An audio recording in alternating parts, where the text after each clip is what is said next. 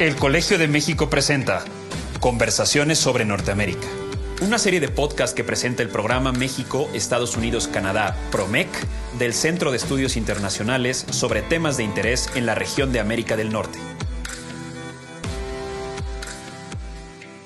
Bienvenidos nuevamente al podcast Conversaciones sobre Norteamérica.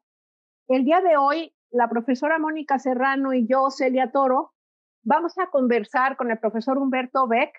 Los tres somos profesores del Centro de Estudios Internacionales sobre el orden liberal internacional y, las posibilidades que tiene el presidente Biden de renovarlo. Eh, se ha hablado mucho, o por lo menos desde la Segunda Guerra Mundial y el surgimiento de, del mundo bipolar, del establecimiento de este orden liberal internacional, sostenido justamente por una de las dos superpotencias del orden bipolar, que fue Estados Unidos. Y se dice que desde la crisis financiera de 2008, ese, ese orden que le sirvió muy bien a Estados Unidos y al mundo occidental quizá, se dice que empieza a debilitarse y que Donald Trump le da la puntilla. Humberto, eh, ¿por qué se dice, por qué se dice que el orden liberal internacional entró en crisis durante la presidencia de Donald Trump. ¿Y a qué nos referimos cuando hablamos de un orden liberal internacional? Claro, muchas gracias Elia, muchas gracias Mónica por, la conversación. Eh, cuando se dice que con los años de la presidencia de Donald Trump entró en crisis el orden liberal internacional, ah, lo que se quiere decir en general es que Trump tomó una serie de decisiones eh, acerca de la política exterior norteamericana que fueron minando uno a uno muchos de los pilares de lo que había sido, digamos, la estructura institucional eh, que había marcado al, al, orden mundial, digamos, desde finales de la Segunda Guerra Mundial. Cuando hablamos del orden liberal internacional nos referimos a, a esos conjunto de normas, de instituciones, de principios que eh, bajo la égida de Estados Unidos como superpotencia ganadora en la Segunda Guerra Mundial se construyeron. Por ejemplo, organizaciones multilaterales como la ONU, alianzas militares como la OTAN entre Norteamérica y Europa Occidental y la adopción, por lo menos en teoría, de principios como la resolución pacífica de las controversias, la cooperación internacional, eh, como alternativas a la guerra. Trump fue minando muchos de estos aspectos. Por ejemplo, sustrajo a Estados Unidos de convenios y de organizaciones multilaterales. Muy claramente el Acuerdo de París para combatir el cambio climático, pero también muy claramente la Organización Mundial de la Salud, justo en medio de la pandemia, y también muy claramente renegó de los compromisos de las alianzas militares que sostenían o sostienen hasta cierto punto todavía a este orden liberal, muy claramente lo que se llama la Alianza Atlántica, que es la alianza de Estados Unidos y su compromiso de asegurar la, de, proveer la seguridad de Europa Occidental. Eh, Trump renegó de esto muy claramente, le puso muchos peros y también empezó a ser cercano a figuras que claramente se han declarado como enemigas del orden liberal, como, como Vladimir Putin. Sí, verdad, verdad, muy claro. Oye, pero esta crisis, Humberto Beck, ¿empieza con Trump o viene de más atrás, 2008, 2001? ¿Cuándo empieza o, o, tiene mucho tiempo declinando este orden? Digamos que con Trump se volvió más, más acelerado y más espectacular, digamos, eh, pero representa, si lo vemos con un plazo un poco más extenso de tiempo, representa simplemente el capítulo más reciente de una crisis que tiene varios capítulos. Eh, después, digamos, de cierto optimismo de los años 90, cuando cayó la Unión Soviética, se desintegró el bloque socialista, eh, después de ese optimismo que parecía confirmar muchos de los principios del, orden liberal, empezaron a suceder varios momentos de crisis. Eh, muy claramente, la crisis del 2008, que tú ya mencionaste, la crisis financiera, donde se empezó a concebir ciertos aspectos del orden internacional, por ejemplo, el libre comercio o la libertad de la circulación de capitales financieros como fuente de problemas, de inestabilidad económica y de desigualdad, de precariedad. Eh, pero también ha habido otros momentos muy críticos de este orden. En la primera década de los 2000, por ejemplo, eh, Estados Unidos en el nombre de cierta interpretación de este orden liberal, eh, en parte quizás porque ya no tenía la competencia de la Unión Soviética, digamos, decidió poner en práctica otra interpretación más radical de este orden liberal, que implicaba lo que muchas personas han llamado el intervencionismo liberal. O, por ejemplo, esta doctrina que, la profesora Serrano ha estudiado, eh, que es la, la idea de la responsabilidad de proteger. La idea de que cuando hay abusos en otros estados, eh, el principio de soberanía puede, de soberanía estatal puede ser relativizado y se puede intervenir. Eso es muy, claro lo que pasó en Irak, por ejemplo, eh, cuando Estados Unidos sentía que tenía el derecho de, intervenir y de incluso cambiar el régimen político eh, y se saltó, digamos, por ejemplo, en buena medida a, a, la, a, la, propia ONU. Y el resultado fue desastroso. Entonces, esto, esto ya fue una crisis muy importante del orden liberal, o por lo menos de una de sus interpretaciones. Pero Trump, digamos, representó un grado todavía más, más agudo de esta crisis. Humberto, eh, estamos ahora ante la presidencia de, de Biden y a los ojos de muchos, pues la presencia de Biden eh, promete quizá la esperanza de, de, posibles soluciones a esta crisis del orden eh, liberal internacional. ¿Qué, ¿Qué se plantea Biden como posible respuesta a esta crisis o a estas crisis? ¿Y qué pasos concretos ha dado? Es muy interesante que Biden ha escogido en términos de su política exterior eh, contrastar su programa de manera muy clara con lo que sucedió con Trump. Por ejemplo, desde que tomó el poder en todos los foros internacionales en los que ha participado, ha utilizado esta frase que es Estados Unidos está de regreso, America is back. Eh, y ha insistido mucho en que lo que él se propone en términos de política exterior es recuperar el liderazgo global que Trump erosionó. Eh, algunas de las cosas que ha hecho, por lo menos que ha anunciado que quiere hacer, es que Estados Unidos, con Biden, se propone recuperar los principios de la cooperación internacional y el multilateralismo. Eh, se compromete también, en principio, a reanudar su compromiso con las alianzas estratégicas, que, como les comentaba, han sido la, la infraestructura, digamos, más material de, del orden liberal, sobre todo la alianza transatlántica con la Unión Europea que es uno de los aspectos que Trump, de los que Trump más renegó. Trump veía esto como si fuera, en sus términos, un mal trato, ¿no? Un mal negocio, porque Estados Unidos un poco subsidia, digamos, en buena medida la, seguridad de, de, Europa Occidental. Y Trump decía que esto no era un buen negocio, digamos, para Estados Unidos.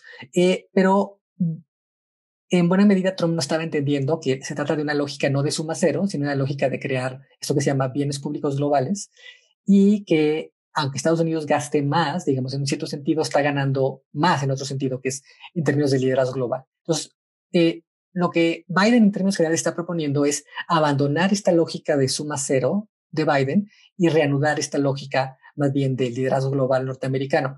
Eh, ha hecho cosas concretas también. Por ejemplo, ya regresó a Estados Unidos al Acuerdo de París. Eh, eso es algo muy, muy concreto que ya hizo.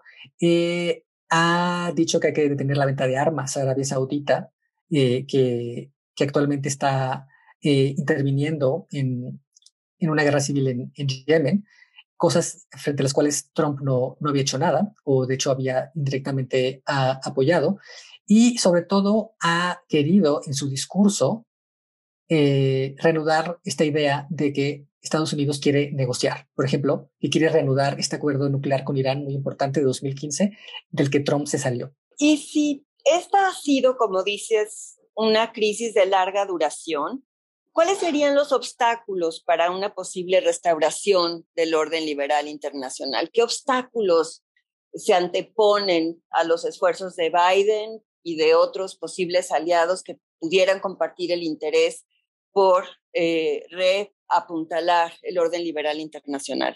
Hay, hay muchos obstáculos, eh, algunos creados en el corto plazo por la presidencia de Trump, pero otros que son más bien obstáculos acumulados por, por estas ya décadas de, de crisis sostenidas o de crisis, crisis continuadas del, del orden liberal. Eh, en el corto plazo, por ejemplo, va a ser difícil que Biden pueda restaurar la confianza de sus aliados históricos o de los aliados históricos de Estados Unidos, sobre todo la, la Unión Europea. Eh, hay una cierta conciencia crítica ahora en líderes europeos como Emmanuel Macron acerca de si Biden no va a ser simplemente, pues digamos, una pausa en una tendencia más grande de Estados Unidos, que es una tendencia a la, a la inestabilidad. Nada, nada por ejemplo, que en la siguiente elección presidencial vuelva a ganar un candidato con, con, con posturas más similares a las de Trump y se vuelva a romper eh, este compromiso eh, con, la, con la Alianza Atlántica, por ejemplo, con Europa Occidental. Entonces, este es un, este es un nuevo desafío de corto plazo, que es restaurar la confianza. al parecer, la Unión Europea, por ejemplo, y sus líderes ya no confían tanto y están tomando medidas muy concretas al respecto. Eh, por ejemplo, los líderes europeos ya hablan de la idea de autonomía estratégica de, de Europa.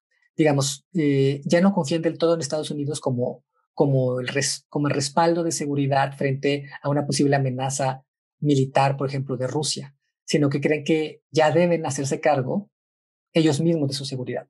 O, por ejemplo, ya celebraron un tratado de libre comercio con China, eh, dando cuenta también de que no confían del todo con lo que pueda pasar al respecto en términos de libre comercio con, con Estados Unidos. Eh, una otro desafío muy importante que se, tiene que ver no solo con los últimos cuatro años de Trump, sino con una tendencia que abarca por lo menos desde finales del siglo XX, es el ascenso de China como potencia global.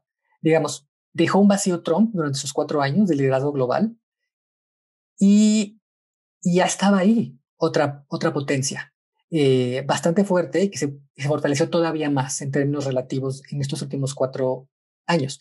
Y, por ejemplo, eh, Estados Unidos, al dejar este hueco, permitió que China empezara a llenar. Por ejemplo, China ya ha empezado a crear instituciones paralelas a las instituciones más emblemáticas del orden liberal. Para tomar un ejemplo, una de esas instituciones emblemáticas del orden liberal es el Banco Mundial, que fue creado también en los años 40 como, junto con el Fondo Monetario Internacional, como una manera de crear un orden internacional económico más estable, que favoreciera más la prosperidad y que evitara problemas como la, Gran Depresión de los años 20 y 30, etc.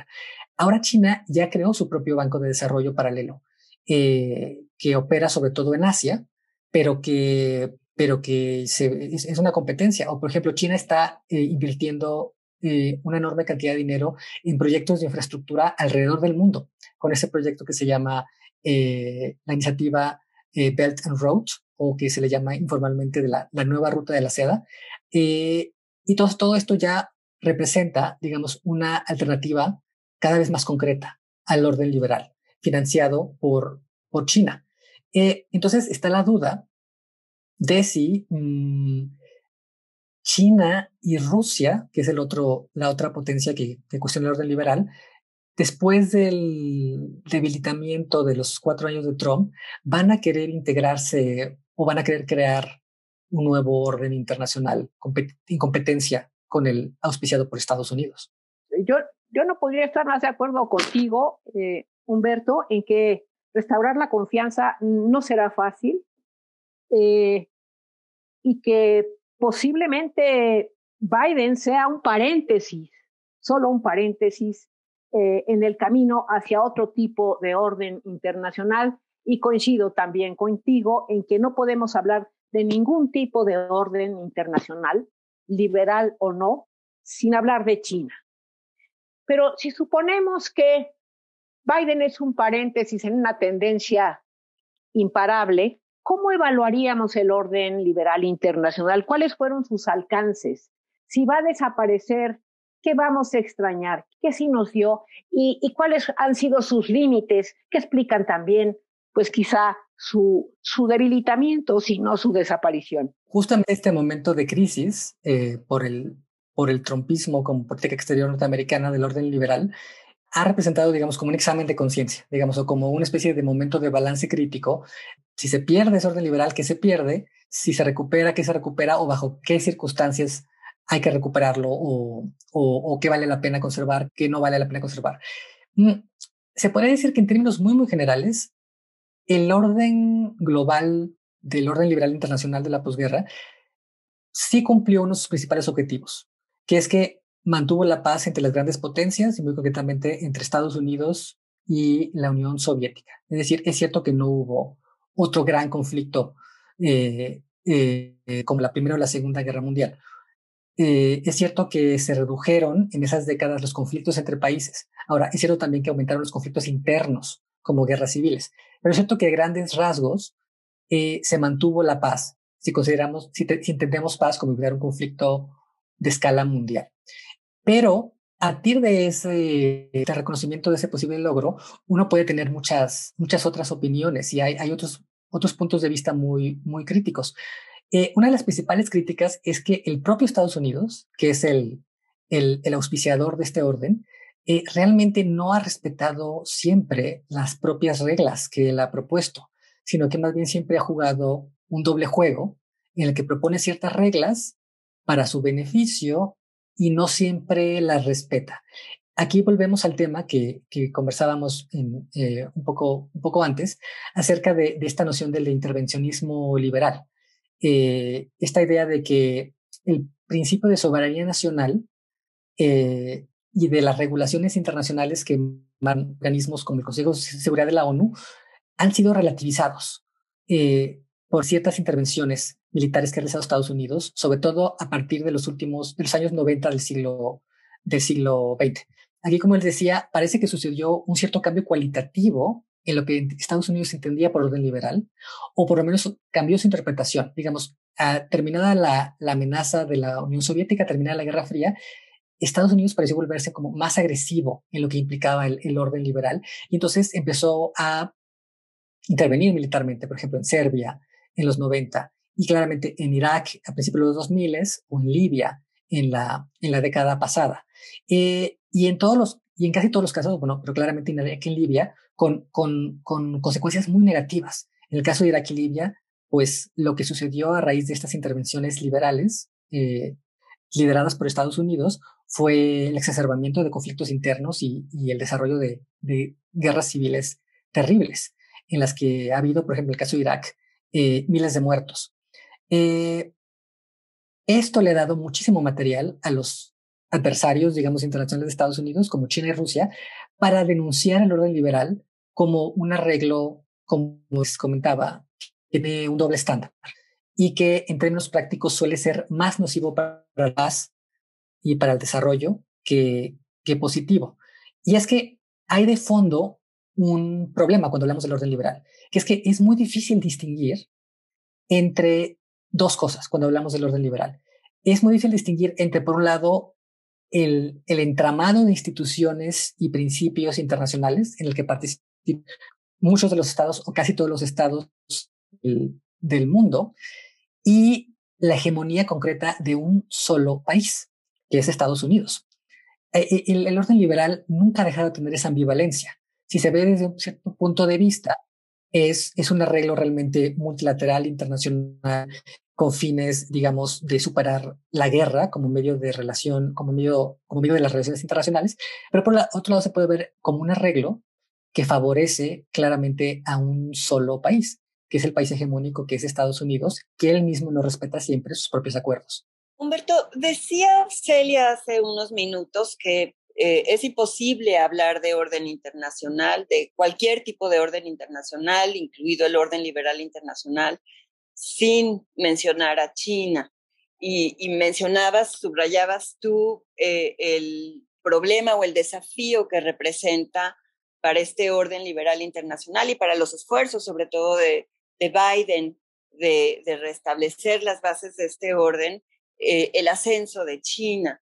Ante este ascenso de, de, esta potencia de China, ¿es posible hablar de una nueva guerra fría? ¿Estamos ante una nueva guerra fría? Esta idea de la nueva guerra fría es, es una manera, digamos, en la que muchas personas han querido codificar, digamos, o conceptualizar lo que se está convirtiendo el, el, paisaje internacional global. Hay puntos a favor y en contra, digamos, de hablar de una nueva guerra fría, ahora ya no con entre Estados Unidos y la Unión Soviética, sino entre Estados Unidos y China. Mm, lo cierto en todo caso es que China sí tiene claramente un proyecto internacional global de convertirse en un modelo político y económico. Eh, alternativo respecto al de Estados Unidos, que ofrece claramente al autoritarismo, por ejemplo, como la manera más apropiada para enfrentarse a la complejidad del mundo en el siglo XXI y los nuevos problemas que trae la tecnología, el medio ambiente, el desarrollo, etcétera, y como un modelo que es más estable. Ahora, ya distinguiendo más claramente en qué se podría parecer esta, esta propuesta china, y sus consecuencias a una nueva situación de Guerra Fría, podemos decir que en lo que se en lo que se parecen o parecerían, es que un poco, un poco lo que podría pasar es que el mundo podría quizás dividirse entre dos bloques en competencia, cada uno liderado por una potencia mundial, por una superpotencia, eh, con una cierta dimensión ideológica. Estados Unidos defendiendo valores liberales como la democracia, eh, eh, los derechos humanos, y el otro bloque liderado por China defendiendo valores más bien autocráticos o autoritarios, como les comentaba, con una, con una justificación de eficiencia frente a la complejidad de los problemas eh, contemporáneos. Ahora, al mismo tiempo es difícil comprar del todo o eh, completamente la, la imagen de una nueva Guerra Fría, porque hay cosas muy, muy distintas. Pero eh, China, en buena medida, ha sido uno de los más grandes beneficiarios de uno de los aspectos del orden global internacional, eh, sobre todo en sus décadas recientes, que es el, es el libre comercio y hasta cierto punto también la liberalización de las finanzas, pero sobre todo, sobre todo el libre comercio. En buena medida, su ascenso como potencia se debe a el orden liberal internacional en, en su aspecto de libre comercio, por lo menos, digamos. Es una de las dimensiones del ascenso de China. Eh, otro aspecto es que en su discurso y en cierta medida en sus actos, China no, no reniega del todo del orden liberal. Puntos muy claros en donde sí reniega. Por ejemplo, está este conflicto del, mar de China meridional, donde China está poniendo en duda el principio de la libertad de, de los mares, de la libertad de circulación por los mares. Eh, pero por otro lado, China recurre mucho al multilateralismo, por lo menos como discurso, para legitimarse. Incluso recurre mucho al discurso de decir que ella eh, es la potencia que respeta más o que toma más en cuenta el multilateralismo, frente a, por ejemplo, eh, lo que sucedió con la, con la guerra de Irak, en la que Bush realmente no, no hizo caso de, de la ONU y decidió hacerlo decidió intervenir en Irak aparte, China toma estas, estas, estas situaciones como un ejemplo o como una evidencia de que ella, al final de cuentas, a pesar de todo, resulta que es la que respeta más el orden multilateral. Entonces, no queda del todo claro que haya, que haya esta dimensión absolutamente, digamos, blanco y negro de oposición entre bloques, porque China y Estados Unidos están muy entremezclados en términos de comercio y de finanzas. Entonces puede haber competencia en ciertos ámbitos, pero hay integración y, interacción en otros. ¿Puedo interrumpir, Humberto? ¿Dónde quedaría en este orden Europa? Bueno, Europa queda, eh, pues digamos, como en una situación hasta ahora más o menos ambigua. Y esto nos lleva un poco a lo que estábamos conversando anteriormente. Al parecer, Europa ya no se piensa del todo como una unidad geopolítica o geoeconómica con Estados Unidos. Entonces, ahí hay una grieta en, en esta idea del mundo atlántico que muy probablemente se puede moderar, eh, pero muy probablemente ya no se va a resolver del todo. En la Unión Europea ya se piensa a sí mismo como un agente independiente en términos comerciales y en términos geoestratégicos. Eh, ya no va, ya no va a pensarse, ya no va a pensarse como una, una sola unidad con, con Estados Unidos. Entonces, aquí Europa supongo que lo que va a apostarle es hacer, en la medida de lo posible, un tercer polo que va a interactuar con China o con Estados Unidos en la medida en que le convenga. Con los dos. Con los dos. Humberto, pues muchísimas gracias. Podríamos seguir hablando de esto mucho tiempo, quizá convenga otro podcast, pero por lo pronto te agradecemos enormemente eh, por tu colaboración, por acompañarnos. Muchas gracias, Mónica, por tu participación y nos vemos en el próximo. Gracias a las dos. Hasta luego. Muchas gracias. Esto fue una producción de la Coordinación de Educación Digital del Colegio de México.